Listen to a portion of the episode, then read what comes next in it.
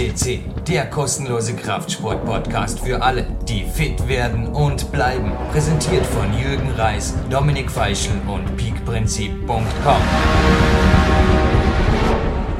Zu Platin Podcast 242 XXL begrüßt Sie, liebe Zuhörerinnen, liebe Zuhörer, der Jürgen Reis aus dem PowerQuest CC Studio in Dornbirn und dieses Mal geht die Verbindung zu meinem Co-Moderator nicht ans andere Ende Österreichs, sondern sogar noch ein ganzes Stück weiter. Es steht ausnahmsweise mal eine glasklare E90-Verbindung nach Köln. Und da ist kein geringerer am Telefon als Bikathlet des Jahres 2009, Leon Schmal. Ein herzliches Willkommen auf Sendung. Ja, hallo zusammen. Hallo liebe Zuhörer. Ich freue mich riesig, endlich mal einen Podcast mit Jürgen anmoderieren zu dürfen. Selbst war ich ja auch schon mal dabei auf der 197 und auf der 223. Das hat mir damals so einen riesen Spaß gemacht, ähm, dass ich den Jürgen gebeten habe, doch ähm, mich nochmal irgendwie zu involvieren. Und da wir beide ja sehr große Fans von Scott Abel sind, fanden wir das passend, zusammen diesen Podcast anzumoderieren. Bumm, da ist der Luftballon geplatzt, da ist der Name gefallen. Scott Abel, der kanadische Top-Coach, ist zu Gast in dieser Sendung. Und da wir es gerade für Coaching haben, also diese Handynummer, die jetzt bei dir auf dem Display aufgeschienen ist, Leon, ich glaube, die hat normalerweise auch eine andere nahe Beziehung jetzt bei dir schon im Unterbewusstsein als Podcast moderieren. Könnte dem so sein? Ja, klar, also in erster Linie ähm, weiß ich, wenn ich diese Nummer auf meinem Display sehe, dass es sich um das nächste Coaching-Interview handelt, beziehungsweise Coaching-Telefonat. Ähm, ja, du, du betreust mich ja jetzt seit über eineinhalb Jahren mhm. und ähm, wir haben immer noch regelmäßig Kontakt. Ähm, in letzter Zeit geht es vor allem um mentale Dinge, ähm, um Lifestyle, um Lebensplanung, weil ähm, ich ja jetzt keinen Wettkampf vor der Nase habe bin sozusagen ein bisschen in der Off-Season, aber halt nicht zu gewaltig, dass ich jetzt irgendwie, ähm, sag ich mal, 20 Kilo aufpacken möchte oder so. Aber der nächste Wettkampf ist ja wohl erst wieder im November, weil wir uns ja entschieden haben, nur noch Natural zu starten. Und die ist ja nur einmal im Jahr. Und deswegen sind im Moment unsere Themen eher auf mentaler Ebene und wie gesagt ein bisschen, ja, Ladetagsstrategien, ein bisschen Muskelmasse aufpacken und dann denke ich mal, dass wir in zwei, drei Monaten wieder gezielt auf den Wettkampf unsere Telefonate reduzieren werden. Ladetagstrategien. Der Leon, der streut heute lauter Zauberwörter. Da sind wir, glaube ich, im Interview jetzt nochmal einen Riesenschritt näher gekommen. Aber nicht nur darum geht's. Also es geht auch um hart trainieren und man wird's hören. Also es ist ein Interview mit einem meiner Coaches, mit dem Scott Abel. Und er ist auch in meine Trainings-Feinschliffplanung ein bisschen involviert gewesen. Naja, ein bisschen ist wieder mal ein bisschen tief gestapelt, Jürgen, aber auch in die Ernährungsgeschichte. Also, du hast es mitbekommen, Leon, in Kombination mit dem Coaching vom Ori Hofmeckler. Also, es ist nicht so, dass wir hier jetzt die Warrior Diet, die Kämpfer Diät, was auch immer in Frage stellen, sondern wir haben die Ansätze. Korrigiere mich, Leon, wenn ich da nicht alles auf den Punkt bringe. Kurz gefasst, wir haben die Ansätze kombiniert und in PowerQuest 2 ist natürlich auch einiges an Text dazu und einige Fotos von dir und man sieht ja auch, was dabei rauskommt. Ja, ja zum Glück widerspricht sich das beides ja nicht. Also mhm. so, sowohl Ori wird in Ehren gehalten, als auch äh, die Strategien von Scott Abel eingeführt. Mhm. Also ähm, ja, wir halten beide in Ehren und die Kombination, wir haben es ja beide getestet, ist einfach fantastisch. Also mhm. die Resultate sind einzigartig. Leon, aber jetzt mal kurz zum Thema Coaching generell. Also jetzt im Telefonat, die Zuhörerinnen und Zuhörer werden es auch hören, ist das Scott natürlich sehr brav, würde ich jetzt mal sagen, oder sagen wir mal so. Er hat natürlich die Fragen auch zu beantworten, die ich ihm stelle, aber normalerweise ist es sehr wohl auch umgekehrt. Du bist jetzt in mehrere Projekte involviert, so viel darf ich jetzt auch verraten. Du bist inzwischen ein fixes Mitglied hier im Redaktionsteam. Also ist auch der Grund, wieso der Dominik Feischl dir die Freigabe gegeben hat, sogar diesen Platin-Podcast zu moderieren. Also ein herzliches Dankeschön hiermit auch ans andere Ende Österreichs. Der Podcast mit Scott Abel wurde übrigens, das Interview wurde im finalen Peak meiner Peak-Phase 2009 mitgeschnitten. Dort habe ich auch die 2,72% Körperfettanteil verbuchen können, also den 2,72% Körperfettanteilsrekord verbuchen können, der sich jetzt auch im Teaser befindet. Also das entstand letztes Jahr zur Information. Jetzt zeichnen wir diesen Podcast auf und du hast inzwischen schon sehr, sehr viele Telefonate gehört, die ich abseits dieses Podcasts mit dem Scott Abel führen durfte, also wo er mich gecoacht hat und die ich aufgezeichnet habe und dir als ebenfalls Lernobjekte, Lernmaterial, als Rohmaterial für weitere Projekte einfach gesendet habe, Leon. Mhm. Wieso tut man sich sowas an? Also der Scott ist ja auch in den Coachings, korrigiere mich, aber ich denke, alles andere als ein Weichspüler-Coach oder jemand, der dir einfach immer recht gibt und der dich einfach auf deinem Weg gemütlich dahin walken lässt. Ja, Ähm, der hat ja damals auch super ähm, auf der 167 den Scott anmoderiert. Mhm. Und der Dominik ist damals ja auch ähm, auf die Individualität eingegangen, die beim Scott sehr groß geschrieben wird. Also ähm, du sagst selbst, das ist ein Kernstück des Coachings, dass man einfach individuell auf seinen Coachee eingeht. Aber das macht der Scott halt außerordentlich intensiv. Und obwohl er Formeln für alles kennt, also für Ladetage, für die Berechnung des, der richtigen Kalorienmenge und so weiter, ähm, geht er immer nochmal auf den ähm, Coachee individuell ein und sagt, das ist von Typ zu Typ, Typ verschieden.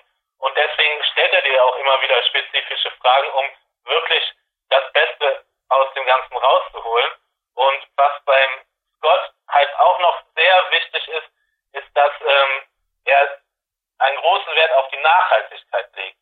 Also er erwähnt zum Beispiel immer wieder, man äh, soll nicht nur immer in zwölf Wochen Mustern denken, sondern zwölf Monate sind viel entscheidender und ähm, warnt immer vor diesem ja, kurzsichtigen Denken und dieser Big Solution, die übrigens auch Ori immer wieder ähm, vor der auch Ori immer wieder gewarnt hat. Also diese Mentalität, ähm, Monkey Gravy nennt er das, glaube ich, ähm, findet er extrem gefährlich und ähm, ja, und er denkt halt sehr nachhaltig und deswegen ähm, bist du, denke ich mal, auch so erfolgreich mit seinen Strategien. Ja, auch bei dir hat die ganze Sache sehr gut funktioniert, aber ich würde sagen, Jetzt darf ich hier mal sagen, wir spannen die Hörer, die Hörerinnen nicht mehr länger auf die Folter. Darf ich hier mal den Dominik Feischl hier vertreten und würde sagen, Leon, dem Scott Abel gebührt auf jeden Fall in voller Länge jetzt vorm Hauptinterview die kanadische Nationalhymne. Und für alle Fitnessbegeisterten heißt es hier auf jeden Fall dranbleiben beim größten deutschsprachigen Fitness-Podcast Power Quest CC, denn es gibt im Abspann, das stand ebenfalls bereits im Teaser, ein exklusives Gewinnspiel mit einem Preis, den es noch nie gab und auch einer Gewinnfrage, die dieses Mal Leon so mega schwer ist, ich glaube nicht, oder? Vier Namen für drei Preise, klingt das fair? Ja, das ist sehr fair. Ich meine, einen hast du ja eben eigentlich schon erwähnt. Die anderen solltet ihr Zuhörer wissen. Und zwar ist die Frage, wer sind die anderen, also außer mir, Peak-Athleten des Jahres 2009. Ähm, da solltet ihr halt noch drei zusätzliche nennen können und dann habt ihr die Frage richtig beantwortet.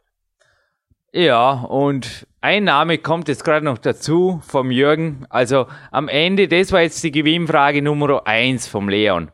Und am Ende wird der Jürgen gemeinsam mit dem Preis noch die Gewinnfrage Nummer zwei nennen und dann heißt es einfach schnell sein. Der Erste, die Erste, die uns übers Kontaktformular die Antwort zusendet, wird Besitzer dieses Trippelpreises, der am Schluss genannt wird. Und Leon, wir geben grünes Licht, kanadische Nationalhymne und anschließend Top-Coach Scott Abel im Exklusivinterview, 50 Minuten live on tape. Die Verbindung wechselt jetzt nach Kanada.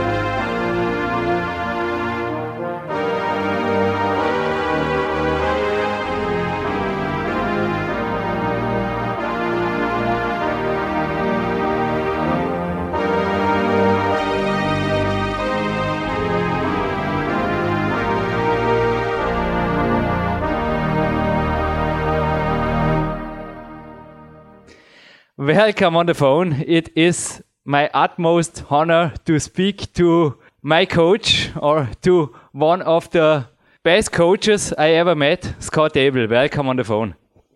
Well, appreciate it, and it's uh, good to be here. Scott, I just told you in a minute in front of our interview, I thought about what to do to make this interview even more special than Platin States because your last show, it's show number 167 on www.power-quest.cc. There you can find the English interview, the first part. Yeah, there you made it to Platin State and now we played the national hymn. You know what it means. You are special. You are very special. I want to hear also in this part lots of your substantial things because you often finished your interviews I have heard with the words I wish I could have told more substantials. So let's jump in. What's okay. substantial training, Scott? Uh, okay. Um, well, let, let's backtrack a bit. When uh, we have um, my MET training and my innervation training system. They're both uh, they can be compatible, and they can also produce what we call hybrid training, which is sort of combinations of various um, training to produce a specific effect, whether it's uh, sports specific or or um, conditioning specific or or whatnot. Um, the problem right now, as I, as I see it, is that there's a focus on systems of training and I don't like the term system because the system implies that um, it's unidimensional. It's it's one dimensional, and that you slot people into programs based upon the system. So, whether it's um, low reps for strength or uh, you know surfing the curve for for hypertrophy or whatnot, it's that's a very limited scope. And what I preferred in my development, my focus was, which I didn't even realize early on, but I've come to realize over the years, is I focus more on a methodology of training, which allows the program development to be less systems oriented and and more methodology oriented, so that you cater the program to the person rather than slotting the person into the program. And I think that's um, fundamental difference of what I do versus what um, you see out there right now in terms of quote unquote systems of training. And as soon as I see that word, I get a little um, skeptical of, of what's to follow. Um, in terms of MET training, um, basically what I did was adopted uh, the human movement model and um, slotted it in with um, a method of training that's uh, more bodybuilding oriented. So you've got body part training um, being used in a compatible way with um, not just functional training, but like I said, uh, training that uh, adopts to the human movement model, which is um, really important in terms of metabolic effects and then ongoing effects that allow for um, um, count uh, capitalizing on the nervous system in terms of um, um, neurological components to training. Because we know when you train uh, body parts um, you get you create a lot of neural confusion and once you create neural confusion then you get a lot of uh, shutdown in terms of being able to recruit uh, um, motor units. So what what training around the human movement model does is is bring all that back into into the the play and uh, you know develop um, sort of a higher internal awareness of training phenomenon. So that way you can mm-hmm. you can capitalize on more hybrid forms of training if that makes sense. Mm-hmm. Yeah. What me and maybe also our listener just irritated, as you said, your training was built for bodybuilding because you also gave me. I had personal coachings, telephone coachings from you It was very, very valuable for me and my training also for the diet, but we will come to this part later. But also for my climbing training, you had very good instructions and also on your DVD, the whole body hypertrophy training. There are many things. They are perfect for my kind of sports and also on other DVDs and also on the MP3, Your Truth is Calling. Sorry, on the MP3, the Truth series, you often right. speak about athletes like I perform climbing, but you also often speak about gymnasts as idols and own body training. So I think there are many connections. You do not focus specially on bodybuilding, or am I wrong? No, no, that's that's entirely correct. My background is in bodybuilding, but then, um, like anything, if you're paying attention, you become aware of the limits of any training methodology. So, um, you mentioned like the whole body hypertrophy. That's a good example of how hybrid training can serve a multitude of of of specific needs. So um, we use the term sports specific a little too um, in, in terms of being a little too finite in, in and sort of what I call microanalysis, which misses a lot. And with the whole body hypertrophy and the five day MET, what you see there is sort of a, a training program that can be used for a multitude of purposes, whether it's gaining muscle size or working toward uh, speed or conditioning for ver- for various sports. For instance, the whole body hypertrophy you've used uh, for good results. I've also had um, you know uh, MMA fighters use that program, hockey mm-hmm. players use that program, and football players use that program. Whereas if you follow sort of um, what I call the paradigm blindness of the strength industry. Mm. The sports specific would have people believing that football players need to train a certain way, hockey players should train a certain way, climbers should train a certain way, um, and it becomes more and more limited and and more and more sort of um, genre specific, and it doesn't need to be. There's all, all kinds of uh, hybrid ways of training now. Um, you know, you see that uh, across now sports, not just with me, but you see other professionals now really starting to cross train, like NFL football players in the off season are are training with MMA fighters, and MMA fighters are training with bodybuilders, and you know, so um, the the Met training is really sort of a a combination, like I said earlier, a methodology of sort of um, producing programs that are adoptable for a variety of sports. God, believe it or not, there's still some magnesium left on my fingers. Just 10 minutes ago, I was on the cool down of a workout. I combined climbing at the wall. I think you will agree. A climber will still have to be on the wall and a gymnast in a gymnast hall to perform the competition disciplines, but I combined it with the whole body hypertrophy approach and it really worked well. It made me really strong the last weeks and also I feel that my overall fitness is getting better. That's also because there is not many sitting around. Will you tell us a little bit more about this whole body training that's shown on these five very exciting DVDs. Uh, yeah, well, you you know you you raise a good point. When I talk about sports specific, I'm not talking about eliminating practicing the sport. I mean, obviously, like like you said, climbers have to climb, yep. runners have to run, mm-hmm. hockey players have to play hockey. Um, uh, where the limit comes in is where people think that the sports specific nature of training has to be uh, within that realm. And what what I always said was um, sports leads clues. So if you look at various specific sports and how people train for them, you can get clues on a more on a more hybrid aspect of, of sort of crossover effects of various training. So that that's what I attempted to do I didn't want to make a DVD project for a very specific market. I wanted to make DVD projects that one could be educational, as you as you know when you look at the DVDs. There's I'm lecturing all the way through it to sort of explain the principles behind it, and um, you know the old saying uh, Aristotle that um, you know methods are many, principles are few, and what's happening in the modern uh, industry because of the internet is the methods are getting more and more scattered, and as they do, they start being less and less um, honest to the principles.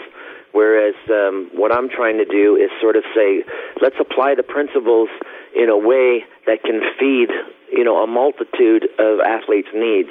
So what you're saying exactly is you're using the whole body hypertrophy. You could just as easily use the the five day met, and you know, combined with your climbing, you're getting a you know a combined effect that that's you know adding to your sport specific needs as well as you know what you've told me on emails you're getting a more pronounced metabolic effect in terms of you know fat loss and um, you know uh, calorie burning and you know metabolic set point and that but just a last question, Scott, and then we change the field to the diet. You just spoke about my emails and my metabolic enhancement I also got from your training, but also from your very special diet. But I wanted to talk to you about a magazine. You cannot know it. It's a Austrian magazine, and they made a competition of the best gyms in my region. And guess what gyms were the number one and the number two? I don't think that I am allowed here in Austria to speak the names, but my gym is on the very last on these lists, and they said, yeah, it's good and it's cheap and it's okay. It's a little bit hardcore, but yeah, if you want something to train, is okay. Okay, that's my gym, the Magic Fit. I say that's the best gym because that's one of the only gyms here in my region where you can really train hard. And guess what's the number one, two, three? Those are gyms I was in one of those gyms with a coachee of mine, Scott, and they were on the border to throw me out. So on this visit, they had little or no respect, and they told me on the exit that I am not allowed to come again because I was asking for barbells, for dumbbells, and I was asking for training equipment, even for a bar to make chin ups, pull ups and they didn't had anything, but they had a whole room of machines. Maybe you know it. They were by air pressure and hydraulic, and they had a great swimming pool. And that's also what they write in this magazine. This number one has a great swimming pool, and also the number two had a spa with a sauna and vibration. Nothing against vibration training. I also do it. But is this the main reason to choose a gym? What is your opinion about this? Well, you, you got to realize right now that the whole world and almost any realm is sort of um, bought into the whole what I call infomercial mentality. So people like to believe in acquiring something and it's uh, acquired easily without much effort. And I don't know of a cert of any um, reward worth having in life where that is true. But it caters to the mentality of people who are busy doing other things and and you know um, taking care of life or whatever that you know they can develop a body or or serve their body by you know doing laps in a pool or you know exercising on hydraulic machines or whatever um, you're going to get even on the internet i mean i was just reading the other day one of the internet uh, most popular most successful internet marketing guys and if you read his ad copy it was basically you know um, lose fat without being hungry and gain muscle without gaining it was every promise under the sun which is you know of course not possible.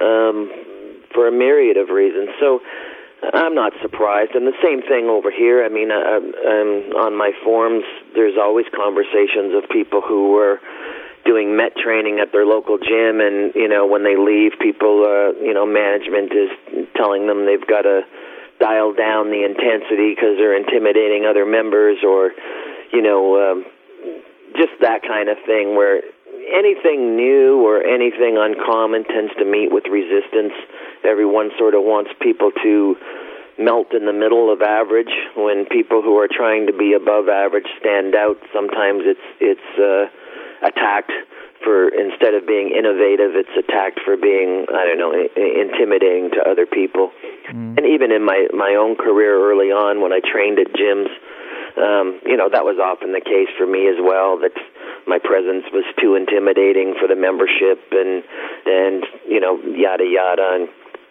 you know, I, I tried never to take that personally. I just sort of see the marketing behind all that, and uh, you know, a gym is going to um, sustain itself and keep itself alive, just like a magazine or any other part of uh, any piece of the industry is by catering to its its hugest, widest base. So um, it's going to do that by making false promises and gimmicks and um, you know we see that right across from the food industry to the nutrition industry to the supplement industry to the gym industry. So while it can be frustrating, um, you know, if you give it too much attention, it'll just drive you nuts. But uh, you, you know, usually the real world is a good five or ten years behind what the innovators are actually doing and, and getting accomplished. So, unfortunately, what happens is um, the people that are leading the way they get copied and imitated by the marketers who water down and dilute what's actually important and then uh, use it to market uh, you know products that are way less efficient and uh, way less productive and people buy into that. And um, you know we see that especially with the modern uh, internet marketer in our industry which is a real real problem with um, authenticity and and uh, you know, just sort of making the quick buck at the expense of the uh, consumer rather than at the benefit of the consumer. So it's a real, you know, uh, the the Latin term caveat emptor, let the buyer beware. It's a real buyer beware type of industry in terms of gimmicks and promises. And then not surprising that a gym would fill itself full of um, machines that are easy to sort of put yourself under and, you know, never have to sweat and never have to, you know, um, leave it all on the gym floor, as I like to say, and you know still promise results. So it, it caters to a, a certain mentality that expects results for little effort. So uh, I'm not surprised that you've sort of frustrated by that. I see a lot of it. I was just laughing today in a set break. It was funny because a guest of my gym was asking for a electrostimulation method to get his six pack. And you know, the trainers in my gym, they are as honest as my gym is, and they said, no way. But that's what you said. I think that it points it out. It's somehow the easiest way. So I do not have to train at all. I can sit in front of the TV and maybe eat some chips or drink some cola and watch the electrostimulation device stimulating my six pack. Nice, nice, yeah, nice. If you, even if you look at the um, most popular magazines and you look at uh, the internet, the most popular um, internet programs, you'll see what we call buzzwords, industry buzzwords, and often you'll see uh, the words, you know, easy and comfortable, and you know, anyone who's um, training knows that you know none of those words apply if you want to get real results. So, um, you know, um, it, it becomes a marketing uh, sort of uh, gimmick, like I said, that caters to people with a lazy mindset who think they can have something for nothing. Um, you know, might as well play the lottery and pretend you're you're guaranteed to get rich. Dominik Feischl, who has built this podcast together with me. We have heard in the introduction and also we will hear from him afterwards. He also made a DVD called Gorilla Camp Scott and he is one of the best trained, overall trained athletes I've ever seen. And his methods are the simplest one. And he shot me an email yesterday evening. Jürgen, please ask Scott what's his opinion about chin ups and pull ups just chin ups and pull ups on a bar, maybe with additional weight if you're strong enough.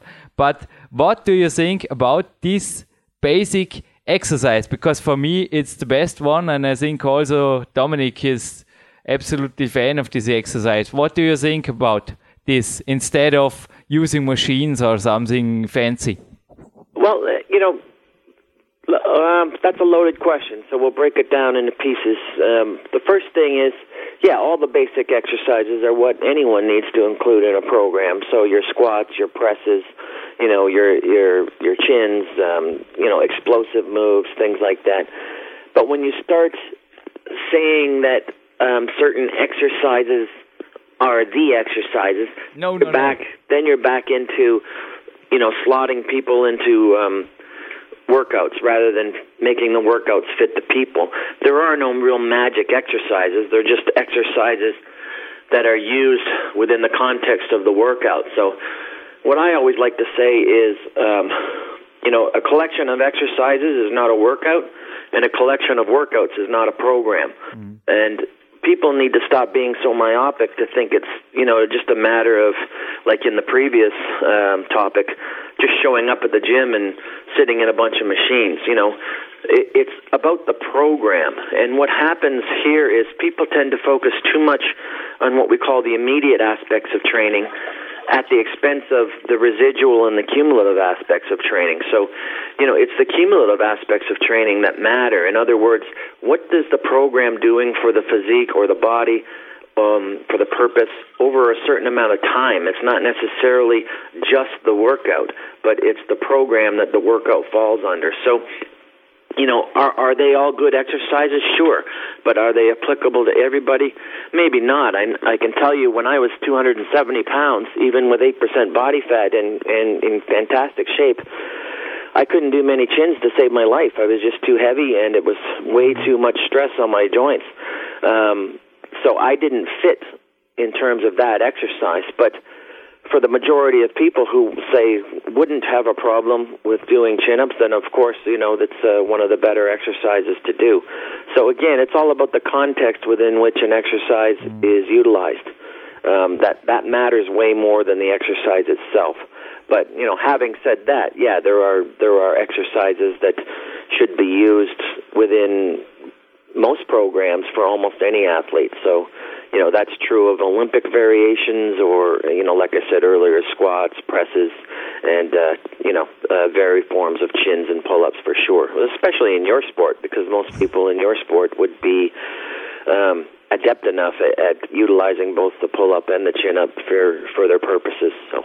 Sorry, I'm a climber. I love my chins, but I often have to stop laughing because otherwise they will be sad with me. When I look to bodybuilders, they cannot make a single chin up. You also always write on your blog and you also write on your books and you say it on the DVDs. You train athletes and you don't want athletes, they are just fit for several days in the years. You want them fit overall and over time. And also the athlete that's the model or the coachee in your DVD set, in the hypertrophy set, is absolutely overall fit. Yeah, uh, you know, and I use that expression a lot that I train athletes um, because it's a mentality. That's what I'm trying to get across. And you know, um, what you what we talked about earlier with the marketing trends and the frustration with gyms who don't really care about results. They care about marketing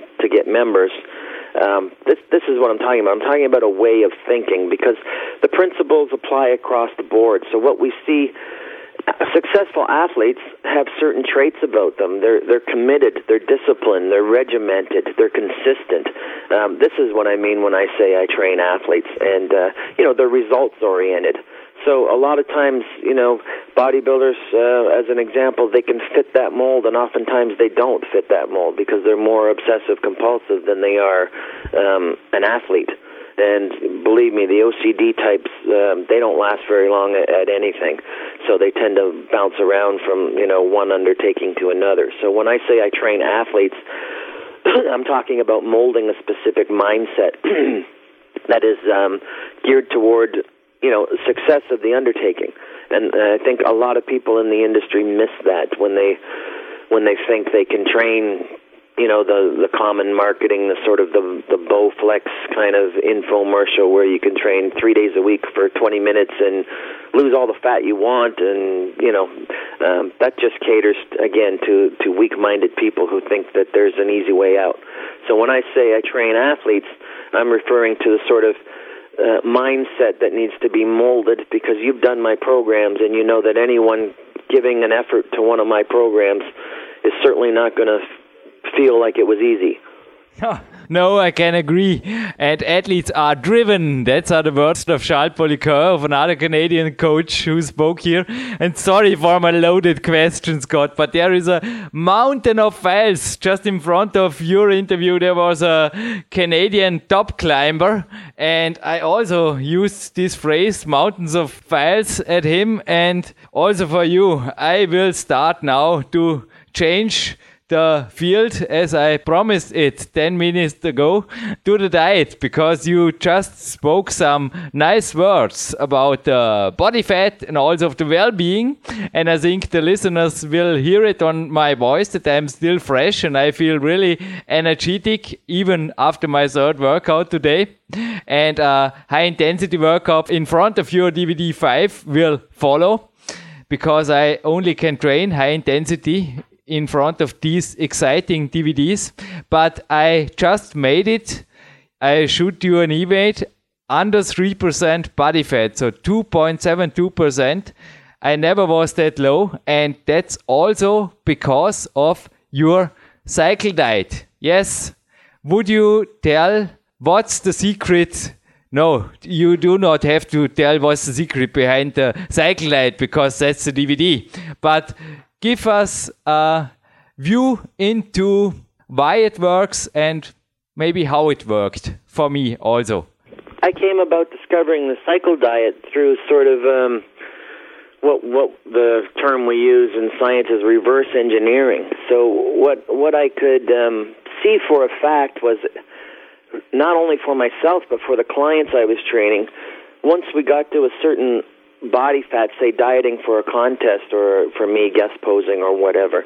Um, after the event, there would be a sort of time period of a week to two weeks where the athlete could basically get away with eating whatever they wanted, and they were hungry enough from dieting that they could eat substantially more than they would normally be able to eat, and none of this would be stored as fat. You know, there would be a little bit of um, water uh, weight gain, but no fat gain.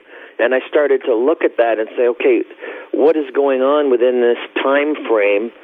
Why would that be efficient, and how could I make it work on a regular basis? So what I did was just sort of look at all the things that were going on within a, a diet and what I call super compensation, um, which is just a term I phrased um, in terms of how someone could actually overeat and serve the purpose of both uh, spiking meta- metabolism, keeping it from from um, down regulating uh, as it normally does with with a long long term diet, and also serve in terms of glycogen storage, intermuscular uh, fat storage, basically fuel storage and fuel storage within the muscle rather than fuel storage as pounds of fat. So. Um, I just started experimenting originally with sort of one day off a regimented diet a week, you know, which people term the cheat day. And then when that started working over time, I had to add sort of a half uh, cheat day in the middle of the week, what we call a spike day. And then, um, you know, when I started applying that to clients en masse, then uh, the cycle diet was born. But it comes with a caveat because a lot of people get the um, cycle diet DVD, and it sounds too good to be true. And you know, people write me and say, "Oh, well, I want to eat like that too." And um, you know, they're they're twenty, thirty pounds overweight with a lot of extra body fat, and they think they can just go right into having a cheat day, spike day, and eating donuts and eating, you know, um, again, they, people hear what they want to hear, but the fact of the matter is, it's still a regimented diet for five days of the week, which I would rather diet five days of the week than have to diet for five months um, straight to get you know the body fat level I want. And for you to go from say four percent or five percent to less than three percent, I mean that's just unheard of, and there's no way you could do that if you lived constantly on deprivation diet calories. For one, your climbing would absolutely tank, and uh, two, you wouldn't be able to function very well. So the fact that you can do that um, is because you're getting regular calorie spikes that sort of trick your body into knowing that it's not being starved and so it tends to store those calories where it needs it because you've created a super comp mode where it um, stores the calories where then since they are needed the calories get stored in the muscle as glycogen and, and fat energy rather than as fat. And the metabolism gets spiked so it doesn't downregulate. So it's a double payoff. So you actually do better by indulging in high calories, um, you know, on a regular basis. So, and then, you know, of course, this all has to be applied accordingly to each individual and what their actual sport or endeavor is. So, you know, the bodybuilders, it would be a little different than, you know, yourself as a climber, and, you know, it would be a little different than, say, someone who's um, in a sport where they compete twice a week. That would all have to be sort of individually assigned. But that you know that's how the cycle diet was born. It was born from working backward from um, looking at people who get away with um, eating junk without any repercussions and why and how that would be, and then why and how you could incorporate that on a regular basis um, for positive results. So it's, it was a case of reverse engineering. It's crazy. I just speak for me on this podcast, and I will also not speak about too many secrets. It's also the time limited, but I have shoot you a protocol email 48 hours ago. I ate. I am 54 kilos in the moment, and I had over 5,000 calories. So how is it possible? To get in this calorie level for a period of time, have one rest day or one easy training day that was yesterday, and be on a 100% today without any weight gain, without any bloatings, without any anythings. It worked perfect, and I often feel after a spike like this full of energy for the rest of the week. I often, I normally, yes. And if not, I will apply another little spike there, as you told before. That's all. It is so simple. I just can say, why isn't anybody doing it? Exactly. Well, because the industry suffers from paralysis of analysis and it gets caught up in its, the dogma of its own science. But, you know, you raise uh, some good points because what the cycle diet was aiming to do in a very general sense, um, maybe your listeners will understand it better if I just put it this way. You take your body from being a fat storing machine to being a fat burning machine. So when you do that, and then you overindulge in food for a 24 to 48 hour period, depending on the individual, um, it benefits the body because it needs the food so much, and the, you know that's what you're experiencing. You get a metabolic spike, you get um, fuel um, storage so that, like you said, you feel better and your training's better for the duration of the week. The bodybuilders love it because their pumps the next few day after after um, you know the cheat day are amazing.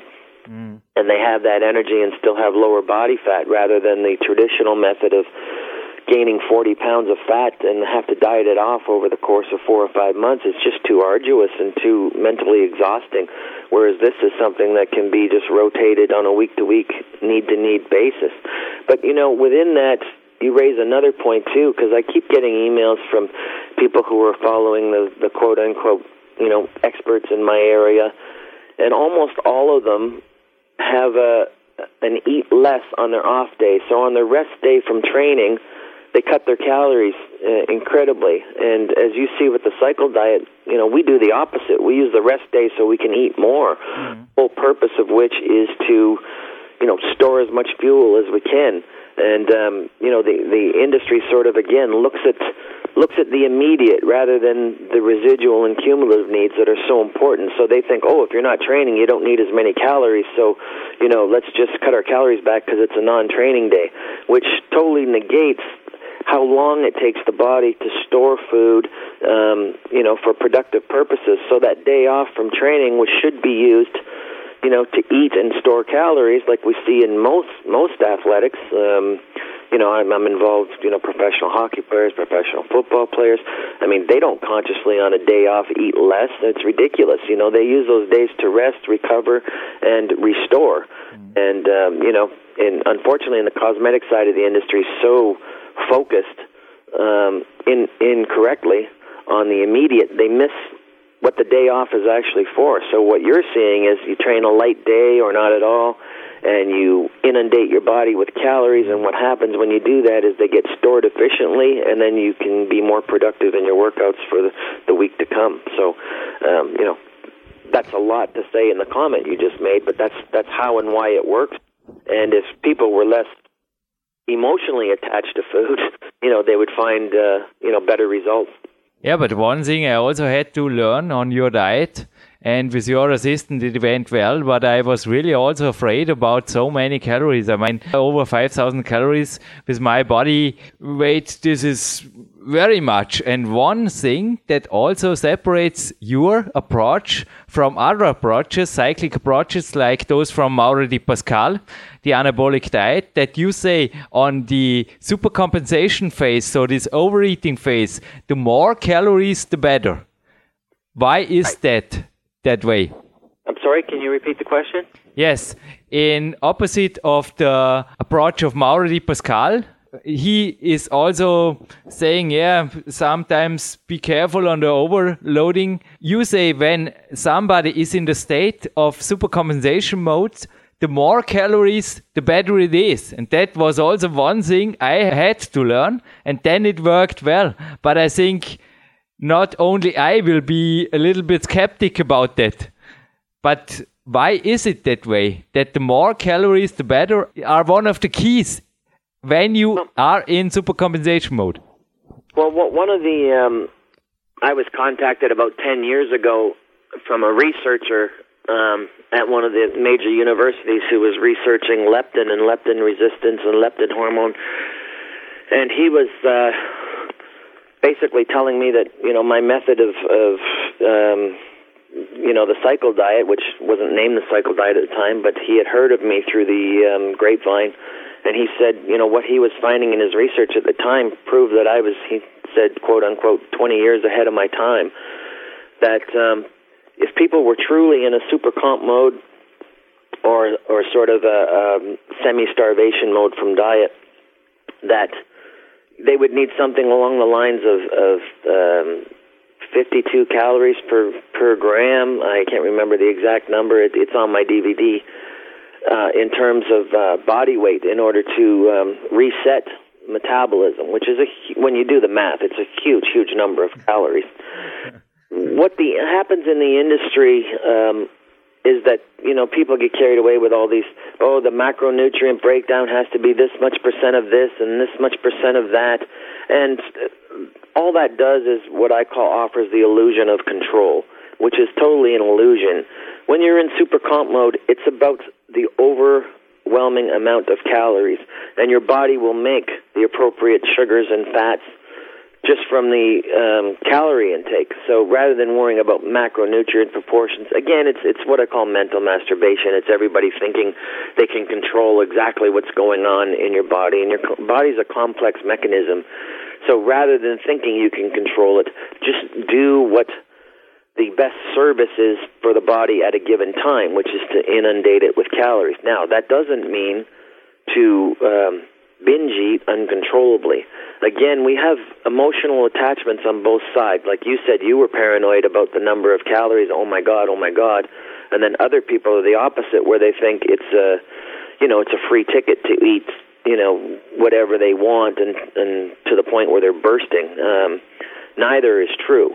So somewhere in the middle, if people could just get rid of the emotional attachments to the food um, and what it's doing to their body, then they could understand um, the importance of eating for what it's doing for their body. And then you know that's that's the key element there is to just sort of unattach to the emotional side of eating. And you know I've been doing this what now. Um, geez, 25 years the cycle diet, and you know I look forward every week to my cheat day. There's no guilt attached to it. There's no, you know, uh, I've just come to accept you know what it does for my body. I no longer look at it and, and measure it and judge it, and you know, uh, even for a guy pushing fifty, I can still eat a substantial amount of food on that day because of the insurance of super comp mode.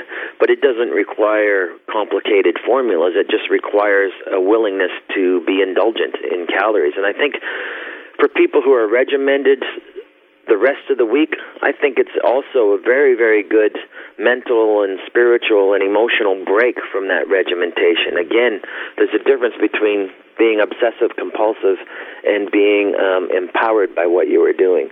Those are two different mindsets, and you know, part of the physical results that we get um, are definitely related to our mental and emotional approach. You know, to the actual undertaking, right?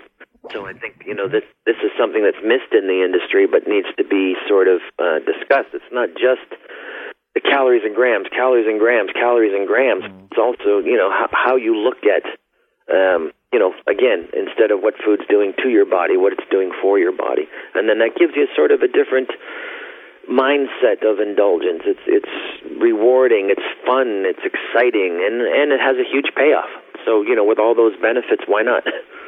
Yes, why not? And a good coach, expertise is also a word that is often spoken by you in your great MP3 Truth series and at the Truth About Diet in the very last minutes.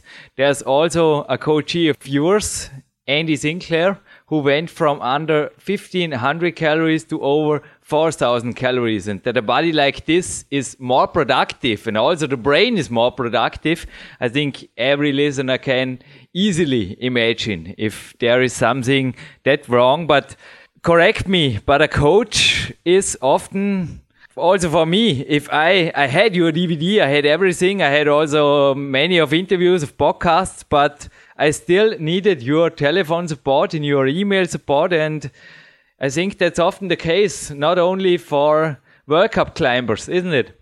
Oh, I, yeah, I think um, coaching will never, ever leave the necessity of people who are serious because if you just look at the history of coaching, take any sport, and I just I'm writing a book on this right now, and and you just take any sport where someone has become a professional athlete, and you will see all kinds of varied differences in how they trained to get there and what their talents were. But the one common thread you will see with all of them was a history of coaching from a young age to where they became professional. Um, if it was true that it was just about buying a system, a workout system, or buying a specific program, then anyone out there who buys a magazine every month or goes on the most popular internet uh, marketing exercises or you know whatever is out there, I wouldn't have a job. I would already have been out of a job 10 or 15 years ago. So once again, it's not just about what you do, but it's about who's doing it and when they're doing it. So pe- when people start to understand that programs build on each other, and that um, you know it's not about just secret exercises and secret programs. It's about what you do when you do it. Um, that's the key to progress. Um, when people sort of make that connection, then they understand a need for a coach and a need for expertise, someone who can look beyond right now, but include right now and also for that specific person. So coaching is a little more complicated. Uh, you know, as I always say, easy to be a trainer. Uh, it's a much different skill to be a coach. Um, so, you know, that's the difference. That um, if it was merely about programs and exercises, then you know, one DVD project from one expert would have solved the world's problems. Um, obviously, that's not true, and that's what's missing is that the trainer focuses on the what and the coach focuses on the who. To finish this interview, Scott, I mixed the words in the beginning of the interview. I changed the truth series with Your Truth is Calling, and Your Truth is Calling for sure. It is a book of yours, and I will finish with one mental question, if you allow.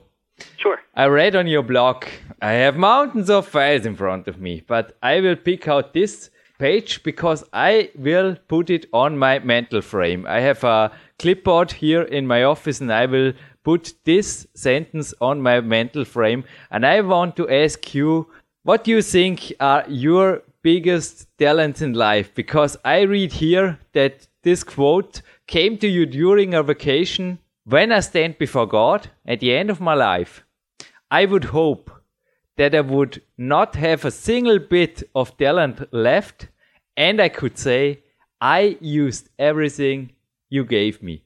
This is such a fantastic quote. I wanted to know from you in this moment, what do you think? What is the next able approach? Or what are your talents you will give to us the next years, especially?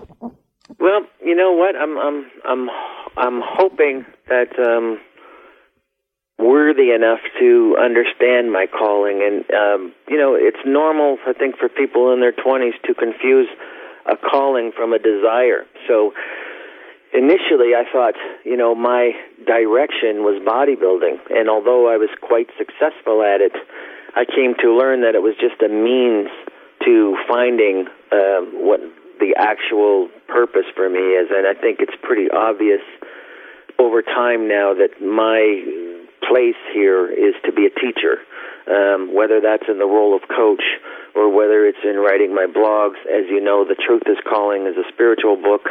Um, so I've come to accept that I have a talent and a gift that is about teaching, and it's not so much my physical prowess.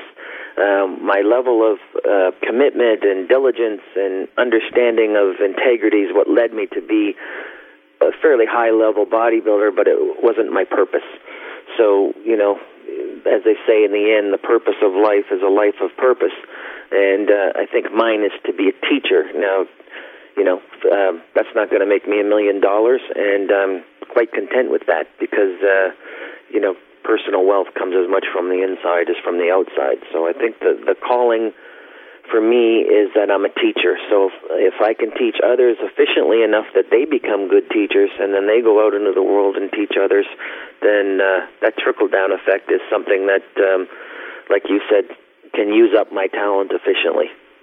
Scott Abel, you are one of the greatest teachers I ever learned to know in my life. I'm 33 years old. I hope you will also be there decades ago from now for me as also for hundreds of athletes who will need your help and who will consult you. And this was a very, very great interview. And the Platin State is, I think, it's even underrated. it's one of the greatest podcasts I think we have heard here on PowerQuest CC. And I thank you very much for your time. Well, and I appreciate you know the efforts, and I appreciate the accolades. Not sure I'm worthy, but uh, definitely uh, you know appreciate anyone out there who finds value or resonates uh, with the words, and then you know that's that's the mission and that's the goal. Thank you, Scott. Cheers. Hallo zusammen, wir sind zurück im Studio. Ja, ich hoffe, es hat euch auch genauso gefallen wie mir und Jürgen. Also ich finde es unglaublich. Ich finde vor allem die Ausdrucksweise von, von Scott Abel super cool. Ich, ich mag sein Englisch. Der Mann ist jetzt fast 50 und ähm, ich mag seine Ausdrücke einfach, die er benutzt. Wenn er zum Beispiel Yada Yada sagt, was wohl so viel bedeuten soll wie bla bla. Und ich mag einfach, wie er redet. Es, es macht tierisch Spaß, ihm zuzuhören. Ein geballtes Wissen und er bringt es einfach so gut rüber, ähm, dass es selbst eine Laie verstehen würde ähm, mit seinen ganzen Anekdoten und seinen Vergleichen macht er alles so ähm, eindeutig klar. Ich, ich mag es einfach, ihm zuzuhören. Ja, dieses Interview alles andere als jada, jada, jada. Und als ich da im Interview gesagt habe, Coach Scott, ich habe alles von dir, die E-Books, die DVDs und natürlich die Bücher, da habe ich gleichzeitig auch den Mark Dorninger gemeint. Also es gibt bei uns übrigens im Shop Nummer zwei ist das alles vom Scott Abel, das in Hardware lieferbar ist, also die DVDs, die Whole Body Hypertrophy, die 5er Serie, tolle DVD-Serie, aber auch Bücher gibt's und natürlich der Secret of the Cycle Diet, die einmalige DVD. Und ich habe das gestern noch komplettiert. Ich habe das neue E-Book gekauft auf der Homepage von Scott Abel seit wenigen Tagen erschienen, The Coach Whisperer und Understanding Coaching and Online Coaching in the Fitness Industry. Das ist ein E-Book. Leon, ich glaube auch, du hast schon mal kurz den dieser gelesen. Da geht es nicht nur um ein Buch für Coaches, sondern ganz ehrlich auch also ich habe das Buch, muss zugeben, jetzt die letzten zwei Tage war bei mir hartes Training angesagt, aber ich freue mich wirklich schon auf den nächsten Ruhe- und Stretching-Tag, wo ich mir das mal in Ruhe zu Gemüte führen werde. Aber es geht da sehr wohl auch drum, was ist ein Coach und was ist kein Coach und wo heißt es einfach Spreu vom Weizen trennen und zwar für jemanden, der einen Coach sucht und nicht eben jemand, der ihm einfach sagt, ja, da, ja, da, ja, da. Also ich denke auch, dass ähm, er ist einfach ein Real Deal, das kann, kann man nicht anders sagen.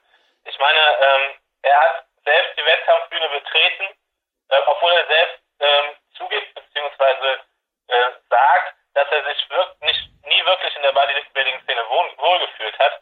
Aber er hat halt Erfolge gefeiert und er war auf der Bühne. Mhm. Und er ist dankbar für diese Erfahrung, weil es ihm halt seiner Berufung näher gebracht hat, dem Coachen. Also er sieht sich wirklich als berufener Coach und ähm, das ist auch ein, ein bisschen vorbildlich für mich. Also ich will meine Wettkampferfahrungen ähm, sicherlich nicht mit den paar Wettkämpfen, die ich gemacht habe, beenden. Ich habe noch viel vor mir, aber eventuell werde ich auch mal zum Coach und ähm, ja, ich denke, man ist ein besserer Coach, wenn man selbst die Erfahrungen sammeln durfte. Und er ist halt auch besonders, weil er sagt, er will nicht einfach nur einen Bodybuilder ausbilden, sondern einen wirklichen Athlet, also einen Real Athlet. Mhm. Und deswegen erwähnt er auch immer die Beispiele Turner und Sprinter und was halt bei ihm auch noch besonders ist, dass er beide Seiten kennt. Also wir wissen, wovon ich rede. Ähm, er hat das Ganze gesehen, was, was, zu was das führen kann mit dem Bodybuilding, wenn man es nicht so gesund gestaltet, wie es eigentlich sein sollte. Und ähm, er ist selbst auch fest davon überzeugt, dass es natural geht und dass es natural sogar besser ist. Ähm, er ähm, rät immer von irgendwelchen Diuretika oder sonstigen Mitteln ab. Das durfte ich selber erfahren, als du ähm, ihm einmal eine Frage zu meinem zu meiner Wettkampfvorbereitung ähm, gestellt hast. Da ist er direkt ohne groß zu zögern darauf eingegangen, wie man einen Natural-Athleten vorbereitet, ohne groß Fragen zu stellen, ja, nimmt der denn irgendwas oder sonst irgendwie, sondern ihm war eindeutig klar, dass es sich um Natural-Athleten handelt und ähm, ja, das finde ich einfach toll. Er ist ein super Coach. Anders kann ich es nicht sagen. Und danke auch, dass ich die ganzen sämtlichen Coachings, die du mit ihm hattest, mir selber anhören durfte. Es war immer eine Riesensache. Also ich habe so viel gelernt von Scott Abel über dich. Vielen Dank dir. Ja, also ich denke, gerade deine eigene Wettkampfvorbereitung hat ganz ehrlich auch von dem Wissen profitiert, dass das Scott durch mich zu dir weiterfließen hat lassen. Oder Leon, ich glaube, der ist auf den Punkt gebracht. Also auch von meiner Seite ein riesiges Dankeschön. Ich denke, ein Coach ist generell immer nur so gut wie das Netzwerk. Und wenn jemand sich einbildet, alles zu wissen auf diesem Planeten, ja, dann viel Spaß, dann am besten wirklich sich in Next Level auf irgendeinen außerirdischen Planeten verfrachten lassen. Aber ich denke, es ist einfach so, dass es immer heißt, lernen und voneinander lernen. Und obwohl das Scott Table interessanterweise genau am gleichen Tag, nämlich am 13. August Geburtstag hat, ist er einige Jährchen älter als ich und hat natürlich auch sehr viel mehr Erfahrung. Und du hast es gerade auf den Punkt gebracht, hat Erfahrung, sowohl eben an der Front, die nicht legal arbeitet, also wo der Gang in die Apotheke sehr wohl oder am Schwarzmarkt sehr wohl vorkommt, aber eben auch in der Natural Front. Und deshalb kann auch bei uns, denn wir sind einfach nur an letzterem interessiert, auch ganz klar sofort den Strich ziehen und sagen, ja, wir können das und das erreichen, natural und naja, das ist ziemlich einiges. Aber Leon, Erzähl doch du mal. Ich durfte wirklich einiges auch von dir lernen, nämlich meine maximalen Ladetage. Die lagen tatsächlich bei knapp 7000 Kalorien, also 6960 Kalorien hat er mein Peak-Log oder mein Trainingslog am 4. Juli 2009 einmal verbucht. Aber du lagst, also da war ich froh über deine Anweisungen und deine Tipps, die auch oft einfach und fernab der Formeln, aber mit sehr viel mehr Körpergefühl ausgestattet waren. Und du hast mal die 10.000 Kalorien Marke überschritten. Das ist ja crazy. Ja, so sieht's aus. Ich glaube, es waren so um, um die 10.500 hier mit ähm, Bleistift und Papier und habe mir natürlich alles notiert. Und ähm, ja, das Laden muss auch gelernt sein. Also die, ja. die ersten paar Mal sind bei mir auch ja, nicht so gut gelaufen. Und da muss man sich auch trauen und man muss halt wirklich in dem sogenannten Super Compensation Mode sein. Und dann funktioniert. Mhm. würdest du aber auch sagen, also ich habe jetzt im Power Quest 2 mit der Annika Hoffmann und da sind ja auch Formeln drin, die Kämpfer der 2.0 beschrieben. Was wir jetzt quasi hier schon ein bisschen vorab, ja, veröffentlichen tun wir es nicht, aber beschreiben und was jetzt auch beim Coach Scott Abel im Interview vorkam, war eben auch die Kämpferdiät 3.0, wie es wir jetzt nennen. Also die Kombination aus eben dieser Extremladetagsstrategie kombiniert mit der Warrior Diet oder der Kämpfer Diet vom Olli Hofmeckler, also meinem zweiten Ernährungscoach.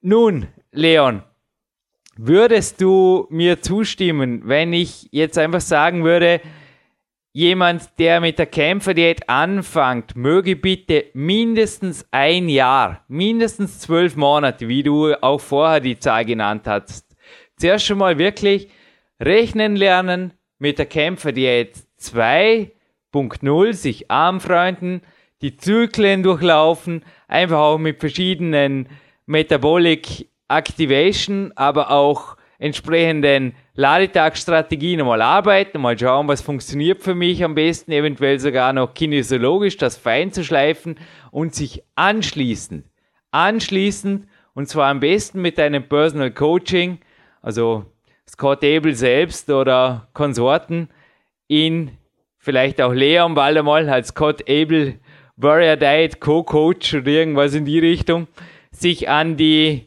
Kämpfer Diät 3.0 anzunähern. Was hältst du von dieser Vorgehensweise? Ja, auf jeden Fall, weil man muss halt erstmal auch gucken, welcher Brennstoff einem ähm, wann Eben. am besten Eben. kommt und in welchen Mengen und wie viele Tage in Folge und so weiter. Da muss man schon ein bisschen mit ähm, rumspielen, beziehungsweise ja, von dem Wissen von anderen ähm, lernen. Ne? Kann ja nicht Leben lang immer nur rumprobieren. Man kann da ruhig von dem Wissen von anderen profitieren. Also wie das Scott Abel jetzt eben auch im Interview gesagt hat, viele hören natürlich das gerne, was sie hören wollen.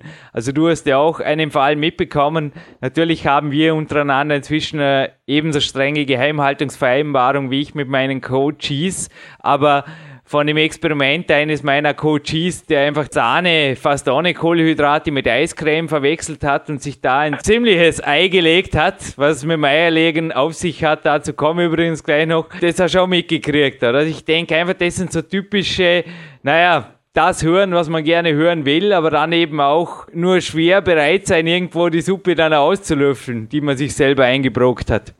Ja, ja so sieht's aus. Und ich meine, ich glaube, in, in der Welt von Uri Hofmeckler, da existiert sowas wie Eiscreme gar nicht. Und deswegen mhm. ist das schon mal Fehlanzeige pur.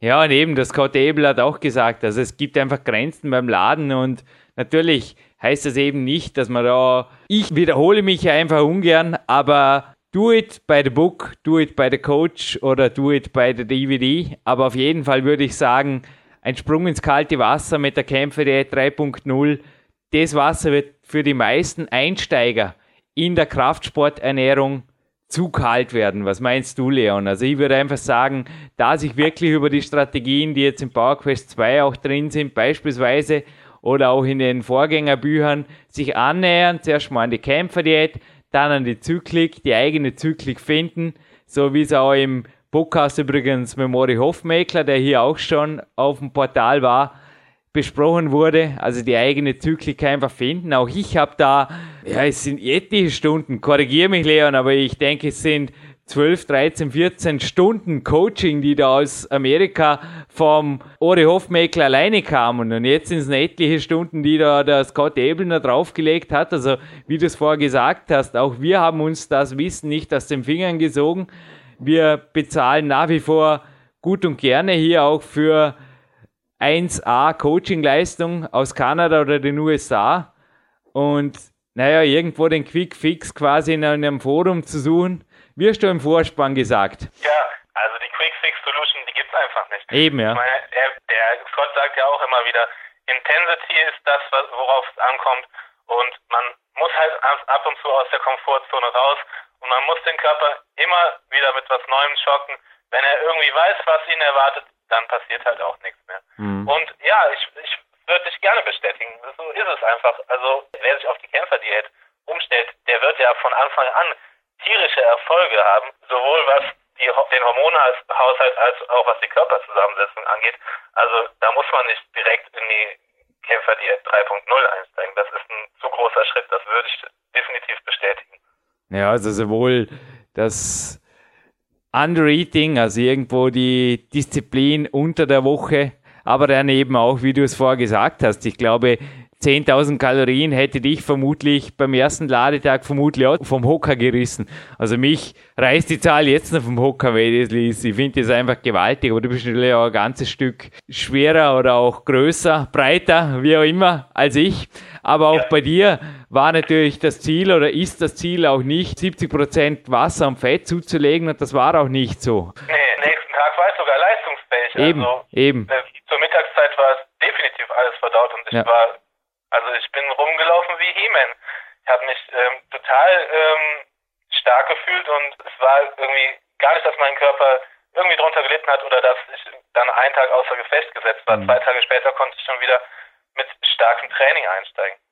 Ja, also ich habe mir angewohnt, am Tag nach dem Ruhetag, entweder kommt ein aktiver Erholungstag, aber meistens, also derzeit, wir moderieren ja diese Sendung Okay, jetzt kommt's. Ich habe mal am 24., also direkt vor Heiligen Abend mit der Eva Pinkelnick, einen Turner hier an und ab moderiert. Und was haben wir denn heute für einen Tag, Leon? Ha? Was ist denn heute für ein Tag? Hast du die Ostereier schon alle gefunden?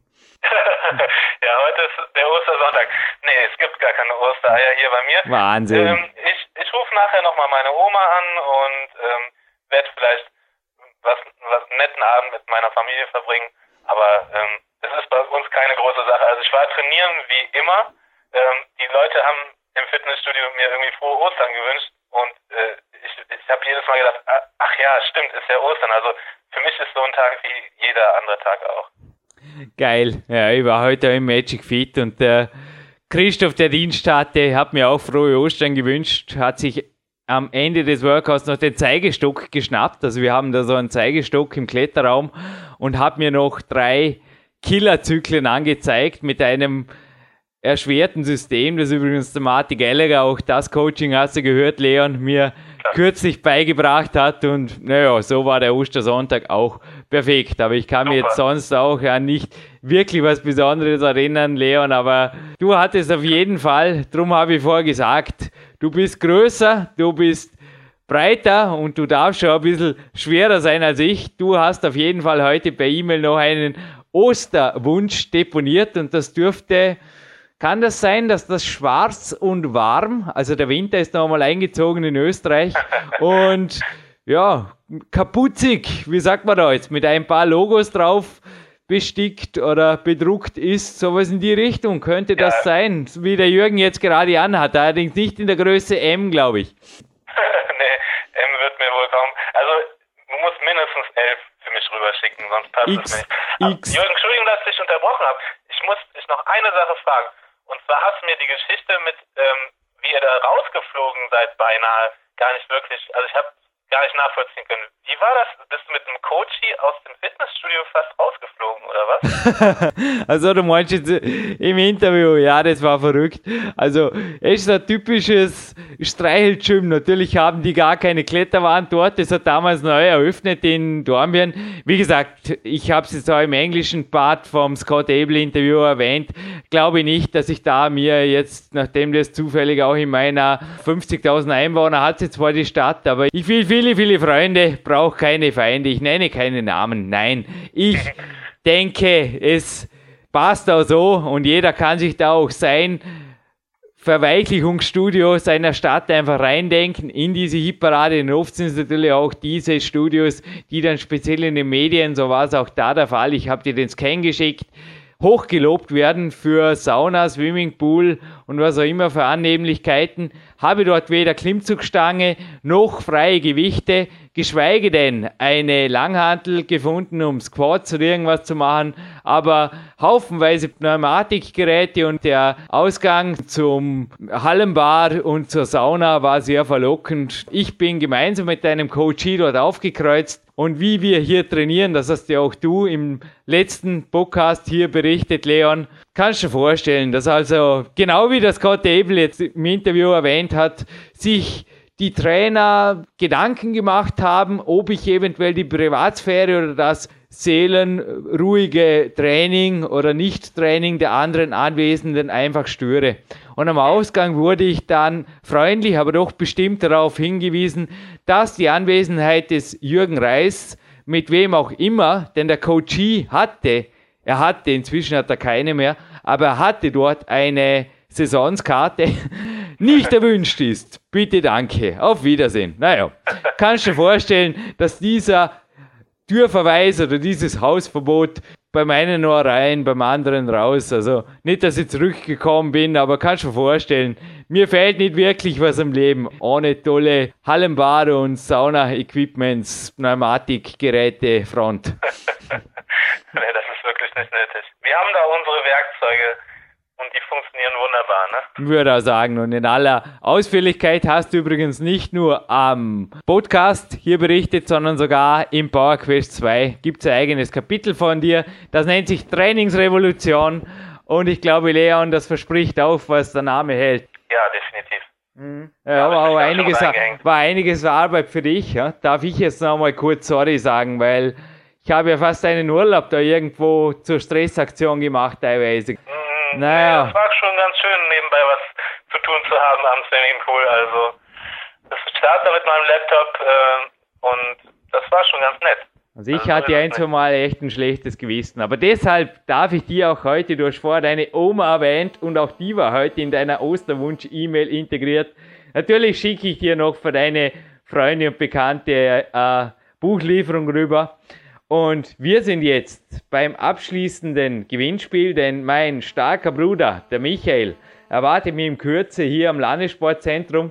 Hey, das Workout vergesse ich auch nie mehr. Das wiederholen wir bald wieder mal. Hat ein Abschlussworkout hier mit dem Michael und dem Leon und der Jürgen durfte auch noch kurz dabei sein, aber ihr habt tatsächlich noch länger durchgehalten an dem Tag als ich. Ihr habt am nächsten Tag einen Trainingstag, es war wirklich verrückt. Wie viel hast du denn an dem Tag jetzt das war gar nicht mehr drin beim letzten Podcast. Wie viel hast du definitiv trainiert? Das waren, glaube ich, echt sieben Stunden, oder? Ja, es waren sieben Stunden. Das war crazy. Das war crazy. Aber ohne Übertraining, also mir Eben. gut danach. Eben. Ja, also zwei Preise habe ich jetzt übrigens schon erwähnt in diesem Interview. Na, stimmt nicht. Einen, das PowerQuest 2, das gibt es auf jeden Fall handsigniert für den oder die Schnellste, die uns eben die Gewinnfrage, die erste hat der Leon schon gestellt im Vor Spann über das PowerQuest C Kontaktformular zumeldet und es gibt noch was dazu, was bei mir ein Fixpunkt. Zwischen wieder mal lächeln. Ja, ja, der süße Ladetagsjürgen.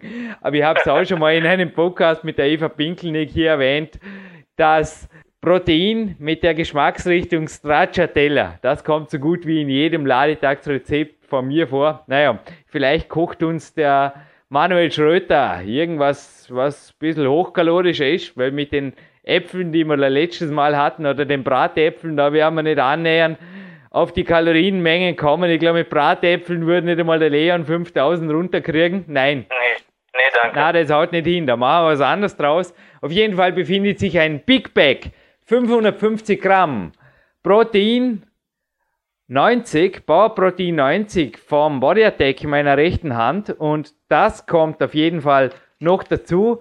Genauso wie ein aktuelles Body Attack Magazin Nummer 11, wo ich auch in aller Ausführlichkeit im zweiten Teil des Metabolic Turbo Artikels noch die Ladetagsstrategie beschrieben habe. Das gibt es auch noch dazu als ein Triple Preis und die vier Namen, die der Leon vorher wissen wollte, die, oder besser gesagt, drei sind übrig. Eine ist ja schon verraten, das ist der Leon Schmal selbst.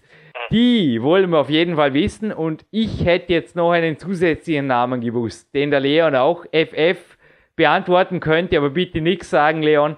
Und zwar, ich habe jetzt im englischen Interview und auch im Abspann mein Heimgym, mein Hardcore-Heimgym gibt zwar ein Solarium und eine Vibrationsplatte dort, aber vor allem gibt es hartes Training und auch Trainer, die sich kein Blatt vom Mund nehmen, wenn jemand mit Sixpack Vibration via Elektrostimulation und so weiter kommt. Also das ist ja wirklich schade um Zeit und Geld. Aber wie heißt der Geschäftsführer? Der ehrliche und auch übrigens der haut da jedes Mitglied raus oder es führt sogar zu Strafanzeigen, war zwar noch nie der Fall, aber würde zu Strafanzeigen führen, hat er auch hier auf einer Podcast-Sendung berichtet, wenn da irgendwo am illegalen Weg in seinem Studio was gemacht werden würde.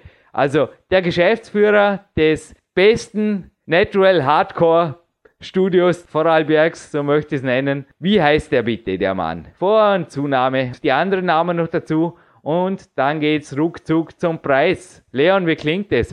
Ja, hört sich gut an. Und ich glaube, wir schließen diesen Podcast nicht ohne unsere Nummer uno, den Dominik Feischl. Denn Leon, Ja. ich glaube, seine DVDs, die gibt's zufällig auch in unserem in eurem Shop. Und ähm, ich wollte dir auch nochmal danken, Dominik, dass ich diesen Vor- und Abspann äh, moderieren durfte. Also in dem Shop findet ihr die äh, DVD Gorilla Camp und das Grizzly Training. Das sind irre, die DVDs, ne? Also da, da sieht man mal, wie man richtig trainiert. Und wenn ihr schon ähm, auf der PowerQuest CC seid, dann äh, schaut euch doch die neuen Links an von der Spendenaktion und dem Facebook. Ähm, wir sind ja jetzt auch bei Facebook aktiv und da solltet ihr mal reinschauen. Also ich bedanke mich nochmal bei dir, Dominik. Ich bedanke mich bei Scott Abel und ich bedanke mich natürlich bei meinem Coach Jürgen. Vielen Dank. Leon Schmal und der Jürgen Reis verabschieden sich hiermit aus dem PowerQuest CC Studio an die frische Luft und ab ins Training. Ab ins Training, Leute.